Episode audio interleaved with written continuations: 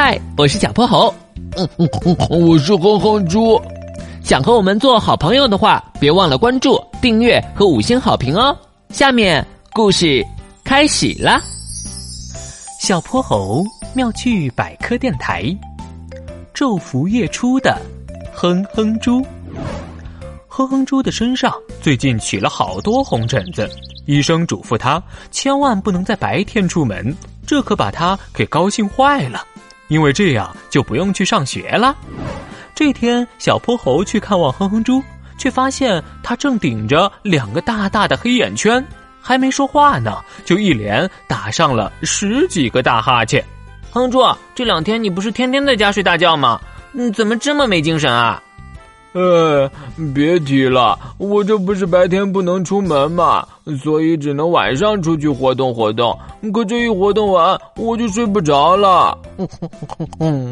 那你可以白天睡觉，晚上活动啊。白天睡觉，那我不成了蝙蝠先生了吗？哎，等等，对呀，这是个好主意。哼哼猪的大脑飞速的运转起来，突然，他的眼睛里亮起了无数颗星星。我知道该怎么办了，小薄荷，来帮我一把。你要干嘛呀？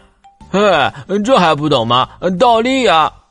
哼哼猪把脑袋杵在沙发上。双腿向上举起，费力的往墙上靠。多亏你提醒，我想明白了。蝙蝠昼伏夜出，总在白天睡觉，这肯定是因为它们独特的睡觉方式——倒着睡。呃，你扶住我哈，我试试。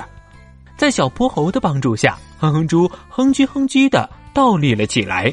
没一会儿，脑门上就哗啦啦的出了一堆汗。怎么？坚持不住了，小泼猴满脸坏笑。谁谁说的？小菜一碟。哼哼猪憋红了脸，支着沙发的胳膊不停的颤抖起来，圆滚滚的肚子也一晃一晃的。不过我怎么感觉头越来越晕了？哎呀妈呀！我不行了！没到三分钟，哼哼猪就倒在了沙发上，大口大口的喘着粗气。嗯嗯，小薄荷，这客厅怎么在转呀？哎呦，我的头太晕了，倒立的方法根本行不通嘛！呵呵呵呵呵，猪，你又不是蝙蝠先生，当然不能倒立睡觉了。蝙蝠先生的心脏特别强大，身体里的血液也比较少，受到的重力也小得多。就算倒挂再长时间，也不会出现血液流通不畅的情况。而你身体里的血液可多多了。你倒立的时候，血液会不断的向下流，最终汇聚到头部，就会让你感到头晕目眩的。啊，原来是这样啊！哎，那你刚刚怎么不说，害我白费半天劲儿？嘿嘿，这叫实践出真知嘛！